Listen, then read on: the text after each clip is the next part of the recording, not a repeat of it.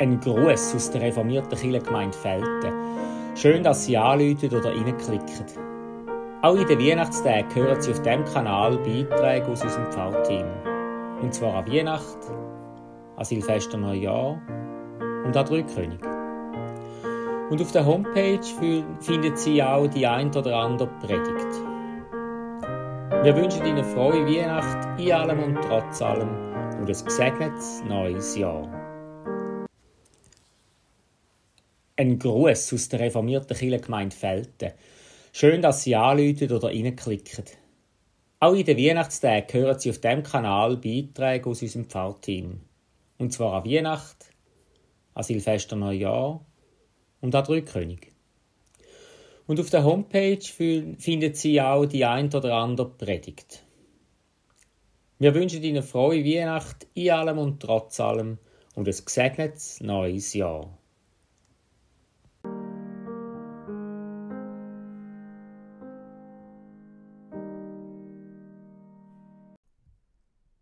Es kommt anders. Siehst du das Licht? Der junge Antonio wollte eigentlich Geige spielen, so wie sein Vater auch. Aber gerade dieser Vater hatte andere Ideen für Antonio. Wer weiß warum, vielleicht weil er selbst wusste, wie hart das musikalische Lebensbrot zu beißen gibt, vielleicht auch, weil er insgeheim eigenen, verpassten Lebenswegen nachtrauerte. Die Frage bleibt offen. Beschlossene Sache war aber, Antonio sollte Priester werden, nicht Musiker. Il Prete Rosso sollte er später genannt werden, wegen der roten Haarpracht, die er vom Vater außer der Geige auch noch geerbt hatte. Und so kam es. Antonio wurde Priester, wenn auch etwas widerwillig. Das Gewand passte ihm nicht so recht. Die Rede ist natürlich von Antonio Vivaldi, von welchem wir heute das Werk Magnificat hören. Die priesterliche Laufbahn Vivaldis war möglicherweise glücklicherweise von kurzer Dauer. Er legte nach kurzer Zeit aus gesundheitlichen Gründen, wie die Biografen berichten, sein Amt nieder. Er litt offenbar an Asthma und konnte so die Messe nicht mehr ordnungsgemäß lesen. Es kam also anders. Er spielte wieder Geige und wirkte fortan nur noch als Musiker und Lehrer und nicht auch noch als Priester am Ospedale della Pietà in Venedig. Er lehrte dort junge Mädchen ihre musikalischen Talente entfalten. Das Ospedale della Pietà war ein Waisenhaus für Mädchen. Diese Mädchen stammten aus verschiedenen Verhältnissen, meist hatten sie aber einen Kaltstart ins Leben. Wie das auch heute beispielsweise in Basel noch zu, zu beobachten ist, gab es auch damals jedes Jahr nach dem Karneval mehr Kinder. Besonders die Mädchen waren eine Hypothek für die Gesellschaft. Man musste für sie Mitgift bezahlen und dazu kam, dass sie oft unehelich waren. Man konnte sich die Mädchen nicht recht leisten. Ein Problem der damaligen Zeit. Und so landeten sie in der Babyklappe, was es damals tatsächlich schon gab. Wohin sollte es von da noch gehen? Was sollte da noch kommen? Wo bleibt das Licht der Hoffnung? Die Babyklappe befand sich beim besagten Ospedale della Pietà. Antonio Vivaldi sah das Licht in ihnen und es kam anders als erwartet. Diese Mädchen bekamen dort eine Ausbildung. Die meisten wurden im Gesang unterrichtet und konnten mindestens ein Instrument spielen. Die Besten wurden Teil eines Chors und Orchesters, welche einige Berühmtheit erlangten. Das war eine spezielle Sache. Waren doch in diesem Chor und Orchester alles Frauen.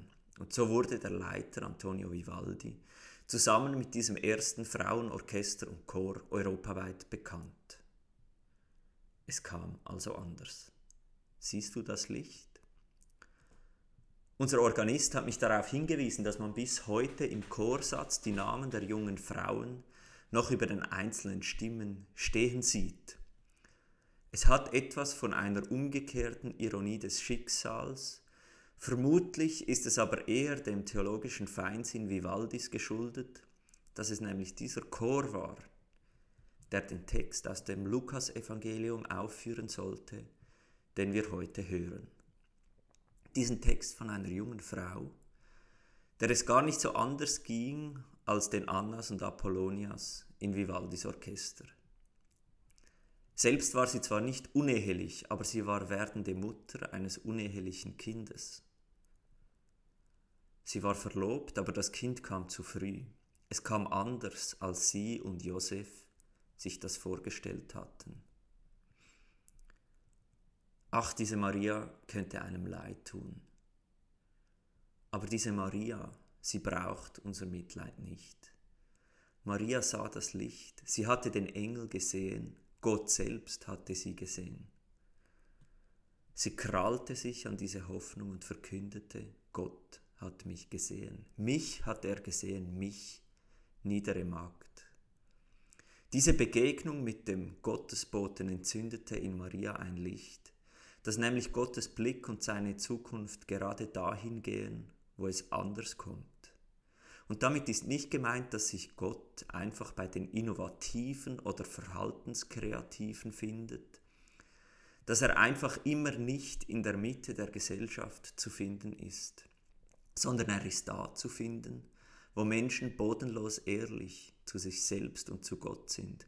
Er ist da zu finden, wo wir Menschen den Mut haben, unsere Niedrigkeit einzugestehen und so vor Gott zu treten. Gottes Zukunft anzupeilen heißt, sich mit der jungen Maria nicht vor dem Engel zu verstecken, ihn vielleicht zu fürchten, aber ihn doch anzublicken und sogar mit ihm zu reden. Maria war nicht eine Ausgestoßene, Maria war niedrig wie eine Magd. Maria thematisiert aber nicht die eigene Armut und macht sie zu ihrer Identität und zu ihrer Stimme. Sie setzt sich nicht in der Armut ein neues Denkmal, sondern sie lässt ihr Dasein riskant in der Schwebe stehen. Sie lässt es offen. Sie riskiert es zu sagen, ich bin so und das ist alles, was ich bin. Nicht mehr, nicht weniger. Und so blickt sie mutig nach vorne. In dieser Armut Marias liegt eine geistliche Kraft.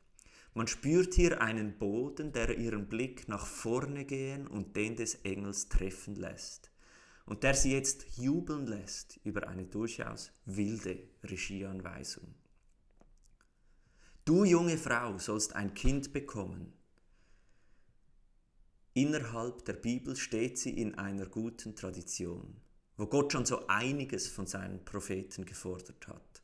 Ezechiel wies er an, 390 Tage auf der Seite zu liegen. Jakob brach er die Hüfte, zu Bileam sprach er durch einen Esel und wohl am prominentesten Abraham befahl er, seinen Sohn Isaac zu opfern. Und trotz reichlich paradoxen Regieanweisungen dieses Engels, mit Furcht und Zittern sagt Maria, meine Seele erhebt den Herrn.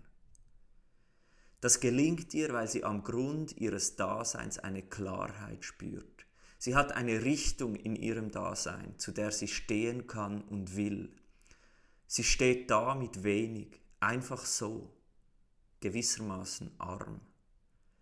Die geistliche Kraft liegt darin, dass sie dazu entschieden stehen kann. Die Niedrigkeit ist weder ihre Scham noch ihr Stolz. Und so sitzt sie selbst am Weihnachtsabend da mit dem Kind in der Krippe vor sich und rundherum sitzen die Hirten, die ihr eine weitere verrückte Botschaft bringen. Dass dies nämlich das Zeichen ist und dass die Engel das gesagt hätten. Denn euch ist heute der Heiland geboren, welcher ist Christus der Herr in der Stadt Davids. Maria bewegte diese Worte in ihrem Herzen und sie merkt, Gott hält sein Wort und sie merkt auch, dieser Gott wird sogar selbst so. Dieser Gott sieht nicht nur die Niedrigkeit der Magd, dieser Gott, dieser Schöpfer der Welt, enthüllt diese Niedrigkeit der Magd als Geheimnis der Welt. Er macht sich selbst niedrig wie eine Magd. Er setzt sich selbst aufs Spiel Er selbst legt sich mit Ezechiel auf die Seite, humpelt mit Jakob und seinem Hüftschaden und lässt sich von Eseln inspirieren. Maria erkannte, wie Gott auf die Welt blickt. Er beobachtet uns nicht auf einem Bildschirm, sondern er blickt selbst aus einer Krippe, was einem antiken Babyfenster vielleicht am nächsten kommt. Er humpelt selbst durch die Welt und ist mit uns gemeinsam nicht alles, sondern ein kleines Licht auf unserem Weg. Wie er es den Vätern verheißen hat. Jakob, Ezechiel, Bileam, humpelnd ausgestoßen arm. So kommt uns Gott entgegen. Das Risiko, so zu sein, und damit nicht alles, es ist eines, das Gott mit uns Menschen teilt. Und so kommt es doch oft im Leben anders und unvollkommen. So kam auch Gott, das braucht Mut. Vor Gott sind wir nicht alles, wir sind das, was wir sind.